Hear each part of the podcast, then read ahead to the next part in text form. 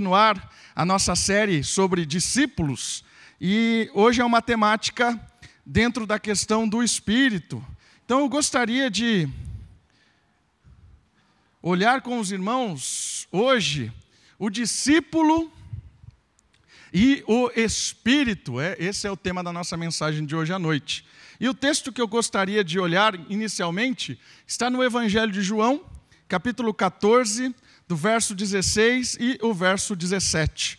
Então, por gentileza, gentileza, abra a sua Bíblia no Evangelho de João, capítulo 14, verso 16 e 17. O tema hoje é o discípulo e o espírito. Todos lá, vamos. Acompanhe a leitura, por favor, desses dois versos. Jesus falando: E eu rogarei, rogarei ao Pai, e ele vos dará outro consolador, a fim de que esteja para sempre convosco. E o Espírito da verdade, que o mundo não pode receber, porque não o vê, nem o conhece, vós os conheceis, porque ele habita convosco e está em vós. Queridos, esse texto é a base da nossa do nosso estudo de hoje à noite. Eu gostaria que você entendesse um pouquinho do relacionamento do discípulo com o Espírito. E esse texto nos revela algumas verdades importantes. A primeira delas é que o Espírito Santo, que nós lemos no texto de Gênesis hoje, logo no início, que pairava sobre as águas, ele é Deus. O Espírito Santo é Deus, e o versículo revela isso. Como? Olha lá, eu vos rogarei ao Pai, e ele vos dará outro consolador, ou seja, Cristo era o consolador do momento, mas o Pai enviaria outro consolador, ou seja, tão importante e tão é, significativo com, como o próprio Cristo. O Espírito Santo, ele é a terceira pessoa da Trindade, ele é um ser divino. O Pai, o Filho e o Espírito. Ele é igualmente glorioso ao Pai, igualmente poderoso como Filho, igualmente um ser pessoal. Ele é um ser ah, que, dotado de pessoalidade, racionalidade. Ok? O Espírito Santo é um ser. Diferente do que os testemunhas de Jeová, por exemplo, dizem, que o Espírito é uma energia, é a força de Deus, a, o texto bíblico nos diz o contrário. O Espírito Santo, ele é Deus. Então, a primeira questão importante do relacionamento do discípulo com o Espírito é entender que o Espírito é divino, ok? A segunda coisa muito importante que o texto nos ensina é que o Espírito é quem produz algo essencial na nossa vida. Olha lá, a fim de que ele esteja para sempre convosco e o Espírito da verdade que o mundo não pode receber porque não o vê, nem o conhece vós o conheceis. Ou seja, o Espírito de Deus é aquele que transforma a vida do crente. O Espírito de Deus é aquele que separa o eleito de Deus, o escolhido de Deus do mundo e o tira dessa realidade. O mundo não conhece esse Espírito mas aquele que foi selecionado pelo Espírito, aquele que foi acordado pelo Espírito, ele é trabalhado por Deus. Então, o que eu quero dizer com isso é que o Espírito é o responsável pela salvação. Ele é o responsável pelo convencimento do pecado, do juízo. Ele é o responsável em trazer os benefícios da cruz para o eleito. Ele é o responsável em confirmar ao nosso espírito que somos filhos de Deus. O Espírito Santo é quem revela ao nosso espírito que somos filhos. Então, o Espírito, além de Deus, ele tem uma participação efetiva na nossa salvação e na nossa santificação, ou seja, é ele quem forja o caráter de Cristo em nós. Ok? Essa é a segunda verdade sobre o Espírito. A terceira verdade que esse texto nos fala sobre o Espírito Santo é que ele habita em nós. Olha só, o texto bíblico diz assim: Porque ele habita convosco estará em vós. Ou seja, nós somos o templo do Espírito, a casa de Deus, a morada de Deus. No Antigo Testamento, no deserto, Deus habitava no tabernáculo. No tempo de Israel, quando teve a terra, Deus habitava no templo. E na nova aliança, Deus habita no crente, Deus habita no discípulo. Você é morada do Espírito. Olha que interessante. Ele é divino, ele é o responsável pela salvação, no sentido de trazer os benefícios da cruz sobre nós, de trabalhar na nossa formação espiritual, e ele está constantemente dentro de nós. Nós temos a, a, a, a presença de Deus na nossa vida. Ok? Então o discípulo tem uma intimidade com o Espírito Santo. O discípulo, ele, ele o tempo todo está íntimo do Espírito. E o Espírito é quem faz coisas maravilhosas na nossa vida. Né? Nós lemos, por exemplo, na carta de Paulo aos Romanos, que o Espírito é quem intercede por nós através de gemidos inexplicáveis. Ele é quem leva a nossa oração, é ele, é ele que apresenta as nossas necessidades ao Pai. E por que isso é importante? Porque o Espírito habitando em nós, ele conhece as nossas reais necessidades e ele pode apresentar ao Pai de uma maneira correta. Esse espírito ele é fundamental na vida cristã. Infelizmente, às vezes, a igreja reformada, a igreja presbiteriana, batista, tem medo do Espírito por causa da igreja pentecostal. É, às vezes a gente tem medo de falar do Espírito Santo, por causa de um monte de coisas que a gente ouve deturpada a respeito do Espírito Santo, e às vezes a gente foge para o outro extremo, a gente nem menciona o nome do Espírito. Mas, irmãos, o Espírito ele está intimamente ligado no nosso processo de salvação. E eu gostaria de, de, tirar algumas verdades a respeito desse processo do discípulo e do Espírito. Ok? Então, a primeira questão que eu gostaria de considerar hoje à noite é uma vida cheia do Espírito. Então, o discípulo que, que, que tem o Espírito morando em si, ele é desafiado a ter uma vida cheia do Espírito. E o texto base para isso é bem conhecido, mas eu quero ler para dar ênfase. Por gentileza, abra sua Bíblia no, no texto de Efésios, capítulo 5, verso 18. Carta de Paulo aos Efésios, capítulo 5, no verso 18. Texto que muitos aqui, se não todos, conhecem decor. 5,18. E não vos embriagueis com vinho, no qual há dissolução mas enchei-vos do Espírito. Olha o 19: falando entre vós com salmos, entoando e louvando de coração ao Senhor com hinos e cânticos espirituais, dando sempre graças por tudo ao nosso Deus e Pai, em nome do nosso Senhor Jesus Cristo, sujeitando-vos uns aos outros no temor de Cristo. Uma vida cheia do Espírito é, em primeiro lugar, um imperativo. O que é um imperativo? Ele tem uma questão de ordem encha do Espírito, né? O texto diz assim: ah, enchei-vos. Tem uma ordem. Você precisa e eu precisamos buscar ser cheios do Espírito. Mas isso é, é, é, tem todo um desdobramento, né? E eu quero perceber esse desdobramento. Mas é uma questão importante de que há uma busca do cristão querer esse enchimento do espírito, querer ter essa, essa intimidade cada vez maior. É uma ordem de Deus. Ele está mandando que a gente busque isso. Mas olha que interessante, é uma ordem, também um imperativo coletivo, porque está no plural enchei-vos do Espírito. Então, é claro que a gente busca, e daqui a pouquinho a gente vai comentar um pouquinho mais de como é, ter uma vida cheia do Espírito, mas é importante que nós tenhamos o desejo de querer ser cheio do Espírito, individualmente e também coletivamente. Porque o cristianismo não é uma vida solitária. O cristianismo é uma religião que foi é, estabelecida por Cristo para ter uma igreja. Então, o coletivo é importante. Essa ordem de enchimento do Espírito é uma ordem para a igreja. Igreja Presbiteriana Moriá, vocês, como comunidade, precisam ser uma igreja cheia do Espírito Santo. Uma igreja que vibra com o Espírito Santo. É uma ordem individual, é uma ordem coletiva. que mais? É um imperativo gracioso. Como assim gracioso? Olha lá o que o texto diz. Ah, Enchei-vos do Espírito, falando entre vós com salmos, entoando e louvando de coração ao Senhor com hinos e cânticos espirituais, dando sempre graças por tudo ao nosso Deus e Pai, em nome do nosso Senhor Jesus Cristo. Ou seja, ele está falando de gratidão aqui, que é uma reação, mas a gratidão por quê? Louvar a Deus por estar cheio do Espírito? Porque encher do Espírito é algo que também é de Deus. Como assim? O verbo usado aqui no grego é uma voz passiva.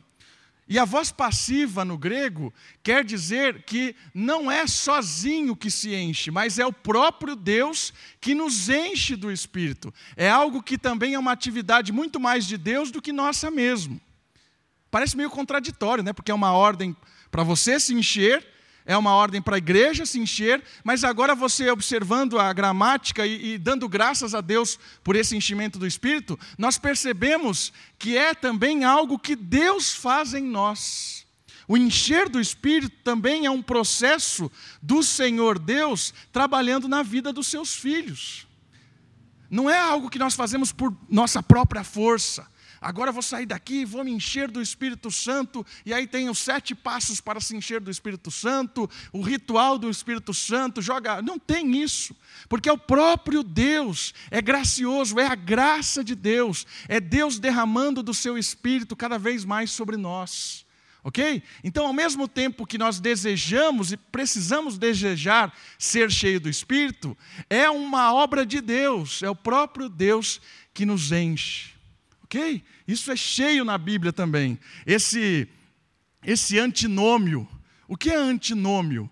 Parece que são duas, duas verdades contraditórias, mas elas não são contraditórias, elas são verdades que se completam, mesmo quando nós não entendemos plenamente. E essas duas verdades é: você precisa buscar ser cheio do Espírito, e é Deus quem te enche do Espírito. São duas verdades que aparecem aqui. Ok, interessante isso. Mais uma questão a respeito de ser cheio do Espírito.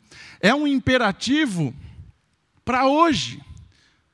Ou seja, nós devemos, como comunidade, como pessoas, buscar conhecer e ser cheio do Espírito hoje. Não é uma coisa do passado, não é uma coisa para a igreja pentecostal, não é uma, igreja, uma coisa que passou lá para os Efésios. É, uma, é uma, uma, um imperativo para toda a comunidade cristã, para todo mundo, conhecer mais e ser cheio do Espírito. Agora eu quero ser um pouquinho mais prático. Quais são os resultados? O que é de fato ser cheio do Espírito? E o texto também vai nos ajudar. Ser cheio do Espírito é ter uma vida de louvor e gratidão. Ser cheio do Espírito é cada vez mais entender que a vida é um processo formativo de Deus para cada pessoa. E quando eu entendo isso, que Deus tem um objetivo, um projeto de vida para cada um, eu agradeço a Deus por aquilo que eu tenho, eu sou satisfeito a Deus por aquilo que eu tenho, e eu o louvo por cada detalhe da minha caminhada. Quando eu estou cheio do Espírito, eu confio tanto em Deus que em todas as situações eu o louvo. Em qualquer situação, em qualquer momento da minha vida, o Espírito Santo me dá um, uma paz e uma segurança que eu confio em Deus. Eu o louvo apesar das circunstâncias. Uma coisa que às vezes a gente confunde não é dar graças por tudo. Né? Obrigado, Senhor, porque minha mãe morreu. Não é isso. Dar graças por tudo. É dar graças em tudo. Entende a diferença? Você louva a Deus mesmo quando acontece uma catástrofe. Eu agradeço e louvo a Deus e confio em Deus. Eu estou triste, estou com o coração contrito, estou desesperado, mas o Espírito traz algo confortante. O Espírito me enche de uma maneira que me faz louvar a Deus, mesmo nessa situação terrível. O Espírito me enche de uma maneira que eu consigo ter paz, mesmo em meio a lágrimas. Eu consigo ter paz, mesmo em meio ao desespero de uma situação terrível que possa acontecer. Ser cheio do Espírito é ser alguém grato. Ser cheio do Espírito é ser alguém que louva a Deus constantemente. Irmãos, nós somos muito ingratos. E isso é um desafio que nós temos que lutar contra. Uma vez eu ouvi uma frase interessante. O que nós teríamos hoje se nós recebêssemos apenas aquilo que nós agradecemos ontem? Repetindo. O que nós teríamos hoje se nós recebêssemos apenas aquilo que nós agradecemos ontem? O que você teria hoje se fosse somente aquilo que você recebeu por ter agradecido ontem? Isso é uma boa pergunta. Talvez a ingratidão, talvez a murmuração seja uma vida que revela pouco atuação do Espírito na nossa vida. Um outro resultado de uma vida cheia do Espírito é a submissão.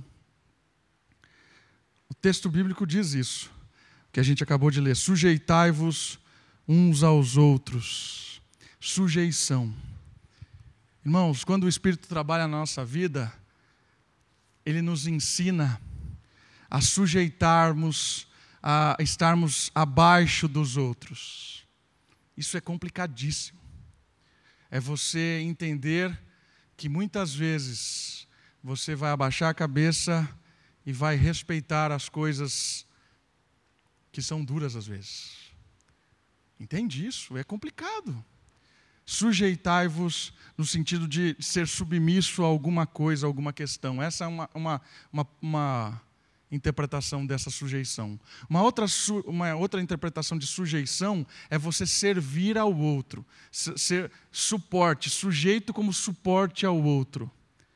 Irmãos, às vezes a gente fica muito feliz e, e gosta de compartilhar as coisas com os outros para que os outros se alegrem com as nossas conquistas. Mas às vezes a gente não se alegra com as, com as conquistas dos outros. Já percebeu isso? Às vezes a gente gosta muito de falar de como nós somos bonzinhos e de como nós conquistamos as coisas, como nós somos é, a, a pessoas espertas e inteligentes, como nós conquistamos, e as pessoas se alegram com a gente, a gente fica feliz. Mas às vezes a gente não consegue se alegrar com a conquista dos outros. Isso é sujeição. Você se alegrar com a conquista dos outros. E a outra questão da submissão da, do, do cheio do Espírito é que eu me sujeito à palavra de Deus. Eu aprendo a me submeter àquilo que a Escritura ensina todos os dias. Ser cheio do Espírito é você estar submisso às ordenanças do Senhor, mesmo quando isso tem um alto preço para cada um de nós. Ser sujeito é servir, ser sujeito é ser submisso à autoridade, ser sujeito é respeitar a palavra e ser obediente. Isso é ser cheio do Espírito. Mais uma outra coisa interessante a respeito de uma vida cheia do Espírito é a questão da intimidade. Irmãos, isso aqui é, é, é fantástico. Porque quanto mais cheio do Espírito você está, mais próximo de Deus você sente isso. Irmãos, isso aqui é coisa mística mesmo. Isso aqui é, é, é coisa espiritual. Você sentir a presença de Deus, você sentir algo, a, a, a, aquela, aquela certeza de Deus estar presente no ambiente que você está. Irmãos, a gente vive num, num, num, mundo em que a gente desperdiça tempo, muitas vezes, com coisas materiais e físicas, e o relacionamento com Deus é algo muito difícil para o cristão hoje, nessa cultura, porque o relacionamento com Deus é um relacionamento com Deus invisível. E essas experiências com Deus, de sentir a Deus, é quando você tem intimidade realmente com esse Deus. Uma intimidade de separar um tempo, fechar a porta do quarto ou ir para uma praça e se derramar na presença desse Deus, falar e depois chorar e depois ficar quieto ouvindo a, a, a palavra de Deus brotar no seu coração, isso é algo espiritual, irmãos. Às vezes a gente foge dessas coisas, mas não tem como você ter uma intimidade com Deus se a gente não dedica tempo a ter um relacionamento com o Espírito que habita em nós, uma oração, um, um quebrantamento por causa do pecado, um arrependimento, uma mudança de vida, intimidade. Ser cheio do Espírito é ser íntimo do Criador. Ser cheio do Espírito é ter prazer em entrar no, diante do trono de Deus e orar, e agradecer, e cultuar. Isso é ser cheio do Espírito. E última questão interessante também é a respeito do serviço.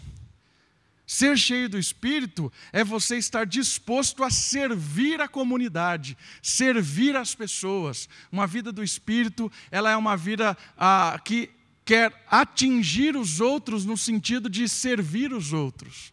Olha só é, é, é, esse resultado interessante do Espírito. É uma vida de louvor e gratidão, é uma vida de submissão, é uma vida de intimidade, é uma vida de serviço. Irmãos, isso aqui acontece às vezes na vida do crente. Às vezes você está numa vida tão monótona e de repente você tem uma experiência com Deus significativa, que você se quebranta e que você tem um, algo que nunca você sentiu antes.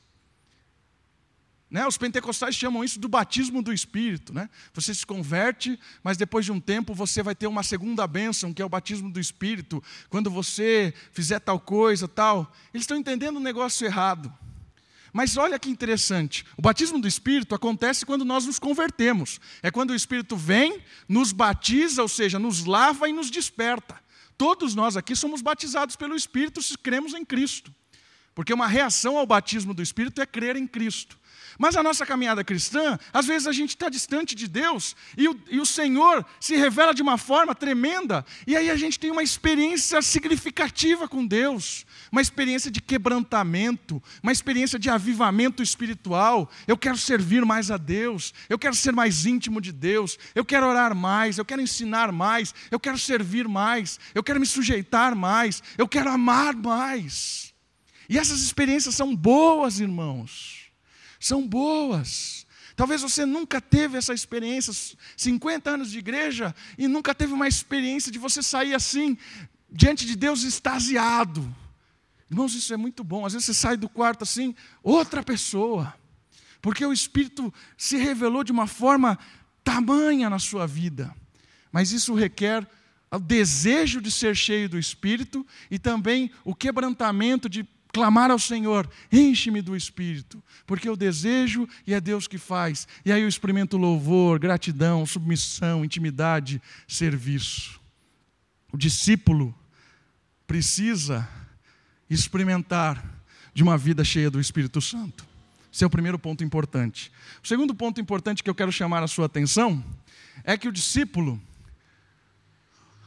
precisa experimentar o fruto do Espírito. E o texto básico para nós é Gálatas, capítulo 5, versículo 22 e 23, por gentileza. Gálatas, também carta de Paulo, a região da Galácia, capítulo 5, versículo 22 e 23.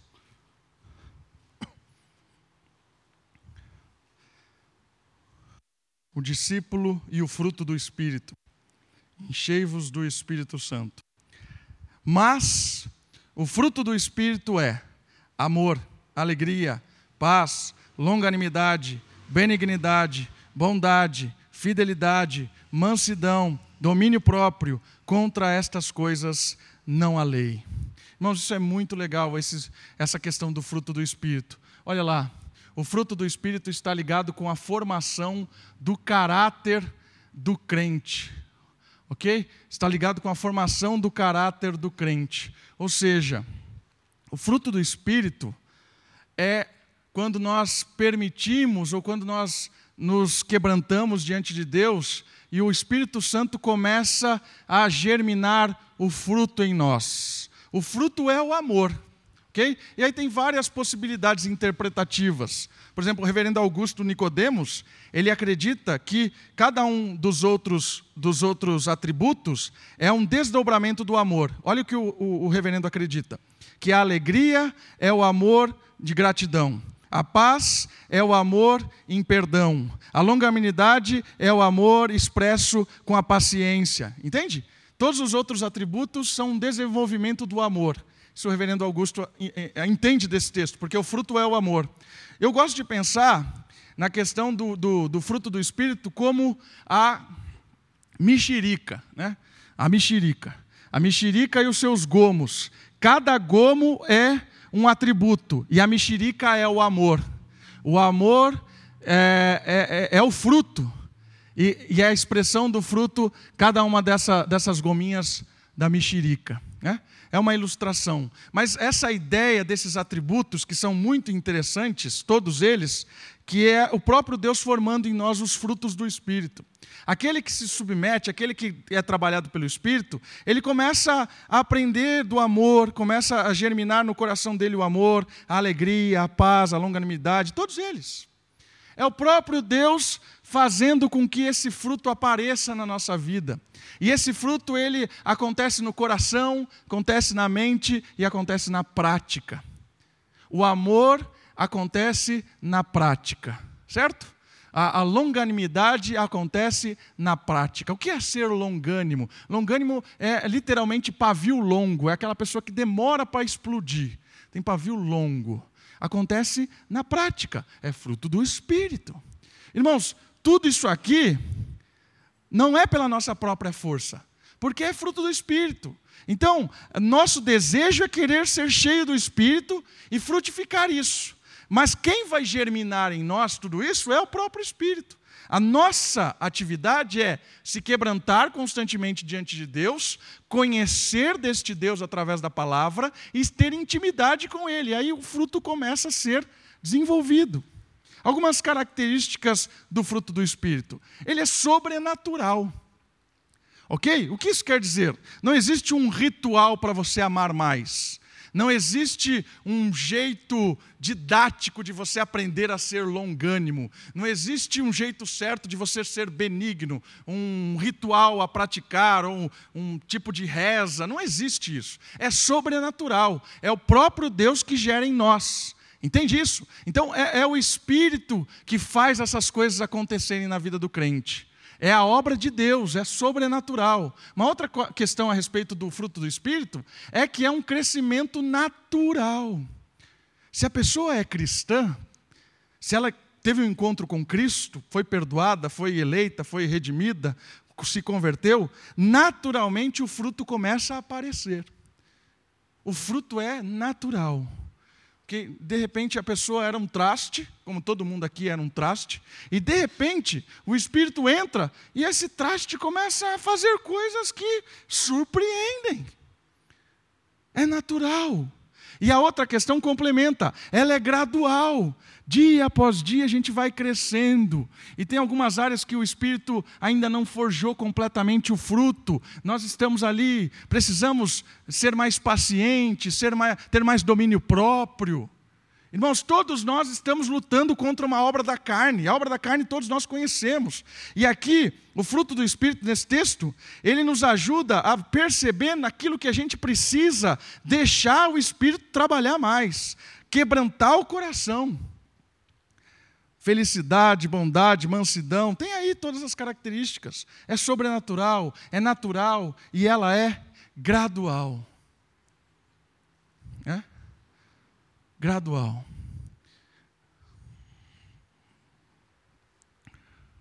A gente precisa crescer na fé, ser mais próximo de Deus hoje do que éramos ontem. É? Se a gente para se a gente para de crescer, se a gente é verde, a gente precisa amadurecer, isso é um crescimento. Se a gente é maduro e para de crescer, o que acontece com uma fruta madura depois de um tempo? Ela apodrece. Ou a gente está na ênfase do apodrecimento, ou a gente está na ênfase do amadurecimento. Ninguém está estático. Tenha certeza disso. Ninguém está estático. É gradual. Ou estou amadurecendo, ou estou apodrecendo.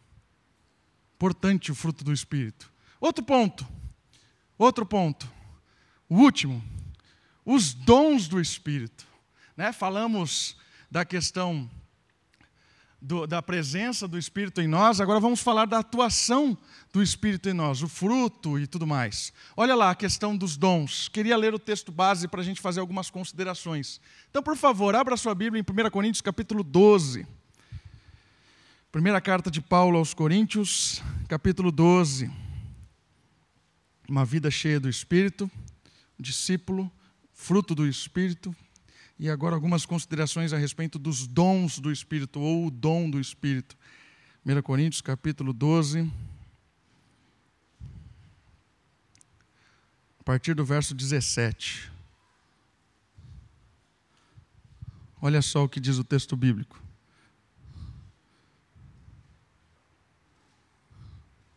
A partir do 12, desculpa, irmãos.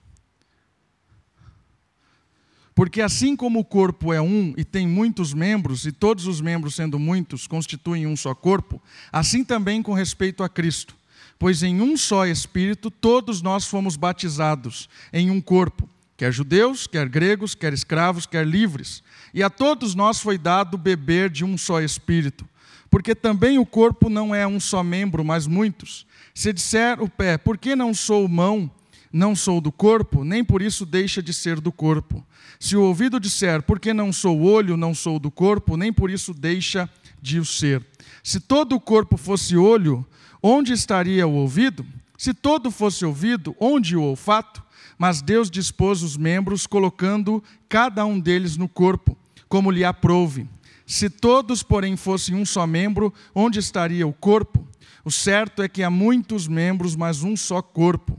Não podem os olhos dizer à mão: Não precisamos de ti, nem ainda a cabeça aos pés: Não preciso de vós. Pelo contrário, os membros do corpo que parecem ser mais fracos são necessários, e os que não nos parecem parecem-nos menos dignos no corpo, a este damos muito maior honra. Também os que em nós não são decorosos, revestimos de especial honra. Mas os nossos membros nobres não têm necessidade disso. Contudo, Deus cooperou, coordenou o corpo, concedendo muitos mais honra àquilo que menos tinha, para que não haja divisão no corpo. Pelo contrário, cooperem os membros com igual cuidado em favor uns dos outros, de maneira que se um membro sofre, todos sofrem com ele, e se um deles é honrado, com eles todos se regozijam. Ora, vós sois corpo de Cristo e individualmente membros deste corpo. A uns estabeleceu Deus na igreja, primeiramente apóstolos, em segundo lugar profeta, terceiro lugar mestres, operadores de milagres, dons de cura, socorros, governo, variedades de línguas. Porventura, são todos apóstolos ou todos profetas? São todos mestres ou operadores de milagres? Têm todos dons de curar? Falam todos em outras línguas? Interpretam-nos todos? Entretanto, procurai com zelo os melhores dons. O que isso quer nos ensinar? Quer nos ensinar que todo crente deve e contribui, eh, deve crescer e contribuir para o crescimento da igreja. Por isso, o Espírito concede dons para esta finalidade.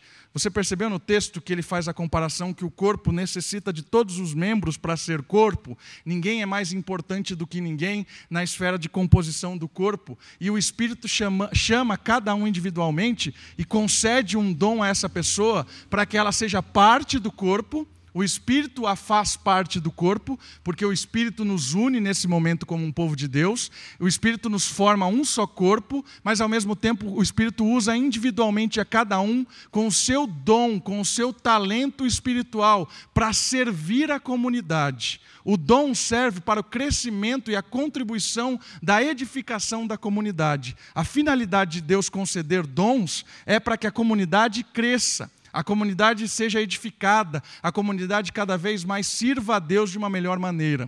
Essa é a ideia do Espírito. E eu queria fazer algumas considerações também. Olha lá, o dom manifesta a fé de forma eficaz e prática. Olha que interessante isso. O dom é quando você revela a sua fé de uma forma prática. É quando você revela aquilo que você crê, é quando você ministra. É quando você revela que o Espírito habita em você, quando você faz algo espiritual. O dom manifesta a fé de forma eficaz e prática. Ok? Algumas considerações a respeito do dom também. Olha lá, sobre o dom, os dons do Espírito. Falando da natureza do dom. É algo espiritual, irmãos. O que isso quer dizer? Que o dom não se resume simplesmente numa habilidade. Né? Uma habilidade de oratória, uma habilidade de poder ser prestativo, uma habilidade de ser um bom administrador, uma habilidade de ser um bom professor. Isso são habilidades. Qualquer pessoa, pela graça comum de Deus, tem habilidades. Mas o dom de espírito é algo diferente de habilidades, porque ele torna muitas vezes alguma habilidade que nós temos algo espiritual, para contribuição, para edificação do corpo, para a glória de Deus. Então, o dom do Espírito não é uma mera habilidade. O dom do Espírito é o poder de Deus para que com aquilo que você faz, você glorifica a Deus e serve as pessoas. É algo espiritual, é algo místico. Ok? Muitas vezes um, um bom professor, ele já tem a habilidade de ensinar. Mas quando o Espírito dota com o dom do Espírito do ensino, ele vai transmitir verdades espirituais que vão atingir o coração da outra pessoa. Quando não tem o espírito no ensino, o ensino não atinge o coração das pessoas, irmãos. O dom de ensino espiritual não é a habilidade de ser didático, é algo que o Espírito leva a mensagem e toca o coração do outro. É isso. O dom do Espírito é aquilo que torna uma habilidade, muitas vezes, algo que transforma a, a, a, esfera espiritual da comunidade das pessoas. É algo sobrenatural, é algo espiritual. Mais uma consideração a respeito. O dom é um dom. O que significa isso? Significa que é algo que Deus te dá de uma forma gratuita e Deus te dá de uma forma porque Ele quis, vamos dizer assim. Dom é diferente de presente. Presente é quando você recebe algo e às vezes você até recusa. Ah, não, não quero esse presente. O dom não. O dom é algo que Deus te dá e não tem opção. Você tem e acabou. Como o dom da vida. Alguém foi consultado por Deus se queria ou não nascer? Não. A hora que se despertou, você estava lá fazendo alguma coisa. Não sei qual a sua primeira consciência, mas estava lá. Estou vivendo. Se Deus respeitasse muito o nosso livre-arbítrio, Ele perguntaria para nós se a gente queria nascer. Mas Deus não está nem aí para o nosso livre-arbítrio. Né? Deus nasceu e acabou. Está lá. E o dom é a mesma coisa. O dom do Espírito é isso. Deus lhe dá algo sobrenatural para servir e você tem. Sabe qual é o peso disso? Você pode não usar? Pode.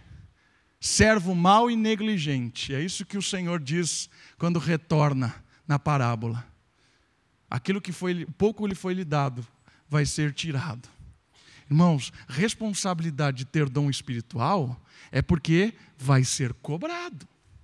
Aquele que é muito dado será muito cobrado. Ah? Tiago diz isso sobre aqueles que têm a responsabilidade de ensinar. Aqueles que ensinam serão muito mais cobrados do que aqueles que simplesmente assistem. Mas aqueles que têm o dom do Espírito e não ensinam serão cobrados. Aqueles que têm o dom de serviço e não servem serão cobrados. O que tem o dom de hospedar, o dom de contribuir, o dom de fé, o dom de é, presidir. Irmãos, nós precisamos das pessoas com os seus dons sendo usados na igreja. Porque quando você abre mão de usar o seu dom, a engrenagem trava. A igreja é uma engrenagem, várias engrenagens rodando, cada um com o seu dom, o seu talento. Quando um para, ou cada um está com a engrenagem meio travada lá, para tudo. Por isso que ele termina dizendo assim: busque os melhores dons. Em que sentido? Eu, eu gosto desse texto, interpreto no sentido assim: a sua comunidade está precisando de algo, de algum tipo de dom, clame ao Senhor e busque para que derrame esse dom. Precisamos de pessoas aqui que acolham as outras. Precisamos de acolhedores. Vamos orar e buscar pessoas com o dom de acolhimento. Precisamos de profetas. Sabe qual é o dom de profecia? Não é de adivinhação. O dom de profecia está ligado com o ensino. O profeta é aquele que olha para a Bíblia e olha para o povo, olha para a Bíblia e olha para o povo e fala: o negócio está errado aqui. A gente vai se dar mal. Porque a Bíblia está falando para ir para a direita. E eu estou olhando para a comunidade. A gente está indo para a esquerda, todo mundo vai aqui se dar mal. Esse é o profeta. Profeta às vezes é duro. E aquele que tem o dom de exortação, de exortação é aquele que é carinhoso, chama a pessoa assim: vem para cá, vamos levantar, vamos caminhar junto. Irmãos, a igreja precisa de profetas, mas precisa de pessoas que exortam, que levantam as pessoas, que são aconchegantes, que amam, que cuidam. Porque se a igreja só é cheia de profeta, é uma igreja que só bate, só bate, as pessoas só apanham. Mas precisamos de consoladores. Entende? Essa é a dinâmica. Precisa que alguém ensine, que alguém conforte, que alguém hospede, que alguém contribua. Olha só, essa é a dinâmica. É a dinâmica dos dons. Presente de Deus. Todo crente tem um dom espiritual, irmãos. Todos nós temos. Ele gera serviço. Falamos disso. Precisamos servir com os nossos dons. O que mais? Realizações e operações. Ou seja, a igreja só é uma igreja atuante quando os membros ministram. Só há realizações da comunidade quando os dons estão em execução. Só há operações da comunidade quando os dons estão em execução. E manifestações. Irmãos, eu quero agora fazer uma diferença importante.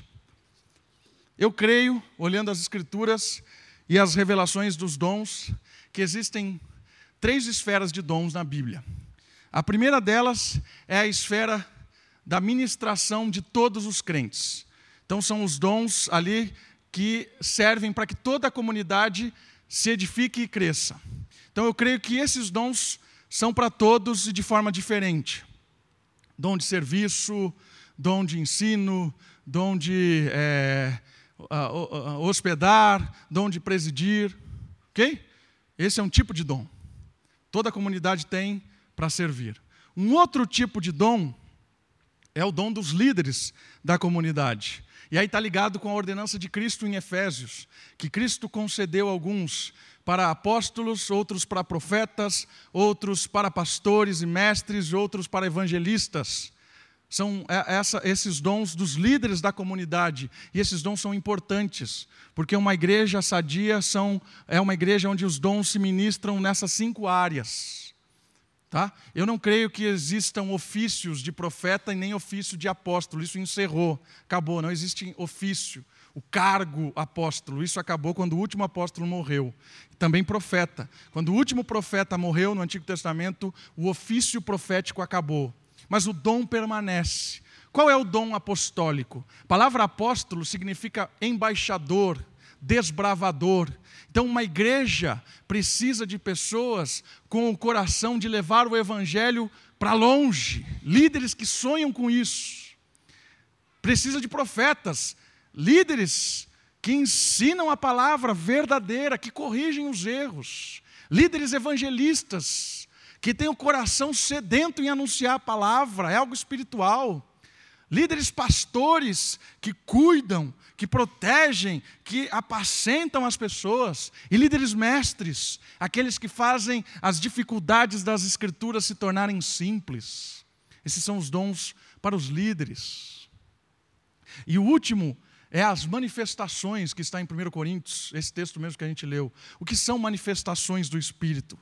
São algo, são manifestações maravilhosas em que as pessoas não são portadoras deste dom. Por exemplo, eu creio que eu tenho um dom, por exemplo, o dom de ensino. E quando eu começo a ensinar, o Espírito usa, e eu tenho domínio sobre esse dom do ensino. O dom de serviço, você tem domínio, você é um portador deste dom. Mas a manifestação do Espírito não existe portadores destes dons, são manifestações. Então, por exemplo, nós temos um enfermo e nós oramos pelo enfermo, convictos que Deus pode curar. Nesse momento, o dom de cura pode acontecer, haver uma manifestação de Deus e Deus curar. Pode ter uma, uma, uma manifestação de um, do, de, um, de um milagre. O que é um milagre? Um milagre é uma forma incomum de Deus usar as leis que ele estabeleceu. Milagre é uma forma incomum de Deus, é, de Deus usar as, ou reger as leis que ele estabeleceu. Vou dar um exemplo. Sabemos que existe uma lei da gravidade, certo? Cristo subiu aos céus, voando. Isso é um milagre. Um ser humano subir aos céus é um milagre, porque ninguém voa, certo? Ele usou da lei, ele foi ah, as leis estabelecidas naturalmente, Deus usou de uma forma contrária. O contrário não, ou de uma forma incomum, vamos dizer assim. Cristo andou sobre as águas, isso é um milagre, ninguém anda sobre as águas. ok? Deus curar algo incurável, isso é um milagre. Milagre é quando Deus usa de uma forma incomum as leis que ele estabeleceu certo? E por algum motivo, você ora por um milagre e acontece aquilo. Isso é uma manifestação do dom espiritual. É? Dom de línguas, por exemplo, que é uma coisa muito confusa na Bíblia. Na Bíblia, não. Muito confusa nos intérpretes da Bíblia. Vamos corrigir essa frase. É? O dom de línguas, irmãos, ele tem um leque muito grande, certo? Um leque muito grande de, de, de manifestações deste dom.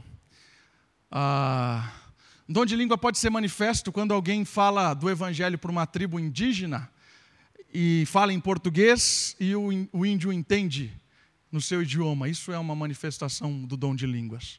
O cara entendeu o evangelho pregado em português, mas o cara nunca tinha ouvido falar português. Creu. Fantástico isso. Dom de línguas. Agora, o dom de línguas que a gente tem acostumado a olhar. Existe um texto em 1 Coríntios 14, você pode olhar lá, que fala o grande motivo do dom de línguas no culto. Está lá. 1 Coríntios 14 diz assim: o dom de línguas é sinal para o incrédulo e não para o crente. Irmãos, esse, esse versículo é chave para entender a manifestação do dom de línguas. O dom de línguas é uma manifestação para o incrédulo e não para o crente. Então, se nós estamos numa comunidade aqui, com crentes, louvando a Deus, o dom de línguas não serve para nada, porque ele é sinal para o ímpio e não para o crente. Está lá em 1 Coríntios 14, pode procurar lá. Mas as pessoas não ligam muito, né? elas fazem as coisas e depois perguntam. Né? O brasileiro é assim: faz, depois pergunta. Né? Por que, que o dom de línguas aconteceu na igreja inicial? Sabe por quê? Tem uma profecia nos, no, nos profetas maiores que diz assim: toda vez que Israel negar crer na boa palavra de Deus, eles ouvirão a mensagem em línguas estranhas.